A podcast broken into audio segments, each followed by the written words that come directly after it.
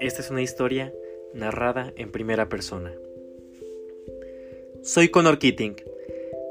Nací en el año 2175, un 8 de septiembre para ser precisos. Mi padre murió por una enfermedad llamada Vitex. El Vitex es una falla genética que se da en generaciones alteradas de familia. Es algo así como un cáncer mejorado y más mortal. Si hago un parentesco con mi bisabuelo, quedaría como una línea recta ascendente en tercer grado.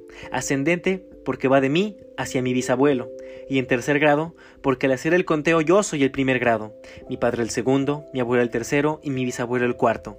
Pero al ser mi bisabuelo el tronco común se elimina y por eso queda en tercer grado. ¿Por qué explico esto? Pues porque mi bisabuelo fue el primero en tener Vitex. Entonces, papá lo heredó y posteriormente murió. Pero hablaré un poco más de mi primera familia antes de que terminara en un orfanato. Mis padres se casaron en el 2173. Mamá venía de una familia adoptiva y además de eso homoparental, la cual estaba conformada por dos hombres. Papá venía de una familia extensa, pues gran parte de su familia vivía en la misma casa, al ser muy grande el terreno que la conformaba. Desgraciadamente, a pesar de las nuevas leyes que se implementaron en el avance del tiempo a la sociedad LGBT, los padres de mamá murieron a causa de un crimen de odio provocado por una balacera en el año 2174. Poco después de eso, mamá y papá rentaron un departamento al saber que yo iba a nacer. Todo marchó muy bien hasta que en el año de 2179 papá contrajo el Vitex y murió. Mamá se hizo cargo de mí por un año, pero el estar viviendo en una familia monoparental en la que no recibía el apoyo suficiente provocó que viera las cosas muy difíciles. Y entonces me dejó en una casa hogar para que alguien pudiera adoptarme en un futuro y hacerse cargo de mí mejor de lo que podía hacerlo ella. Empecé en la casa hogar a los 6 años, en octubre de 2181. Ahí daban clases acorde al grado de estudio y la verdad todo se me hacía muy fácil, pues por lo visto mi IQ era más alto que el promedio. Me gustaba leer bastante. Había un libro que hablaba de la evolución de las familias a lo largo de la historia. Era muy interesante el hecho de saber sobre las familias endogámicas, donde había unión entre individuos de ascendencia común, la familia agnaticia, donde los agnados se sometían a la potestad del pater, la familia en el cristianismo, donde todos estaban en el régimen católico, etc. Creo que me gustaba leer sobre familias porque yo ya no tenía una. Hasta que a mis 13 años, en noviembre de 2188, donde los multimillonarios Thomas y Cersei me adoptaron, y a pesar de que ellos ya tenían una familia nuclear, no me costó adaptarme.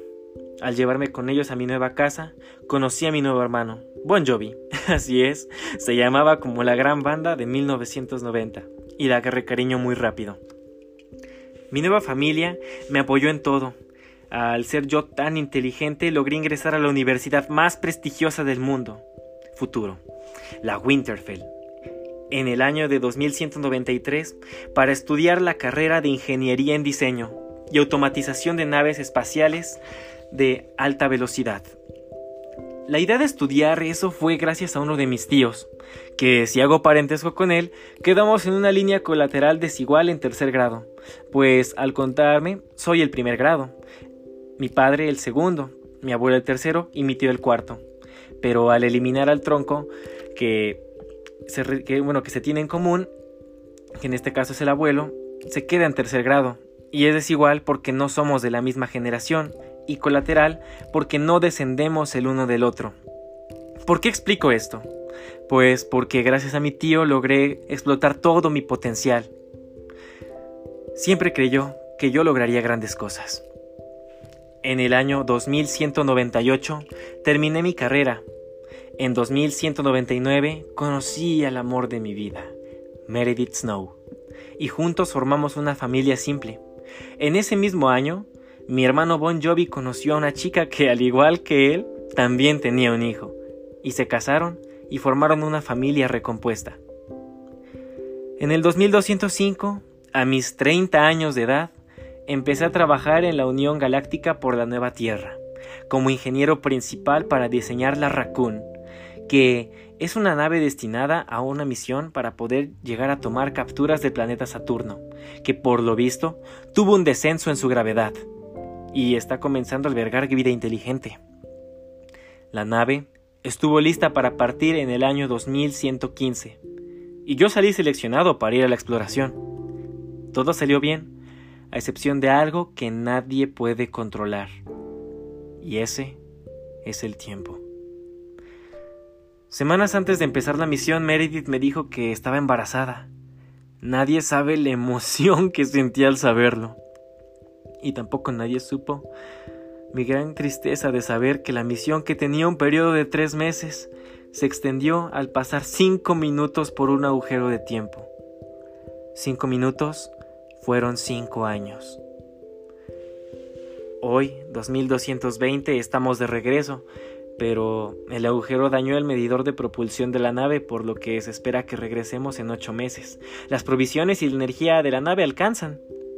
Mas, sin embargo, mi tiempo es el que ya no.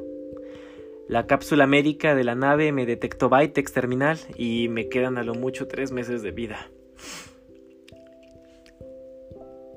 Esta es la historia de tu papá. El que no pudo verte crecer, educarte, cuidarte y esas cosas de padres primerizos.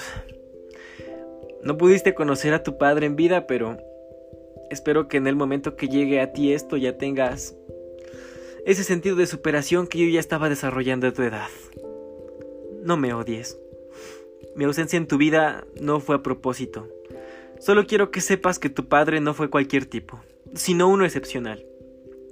Y antes de que el Vitex expanda mis pulmones, quiero que sepas que te quise y te amé, te amé de aquí a Saturno. Con amor, Connor. Fin.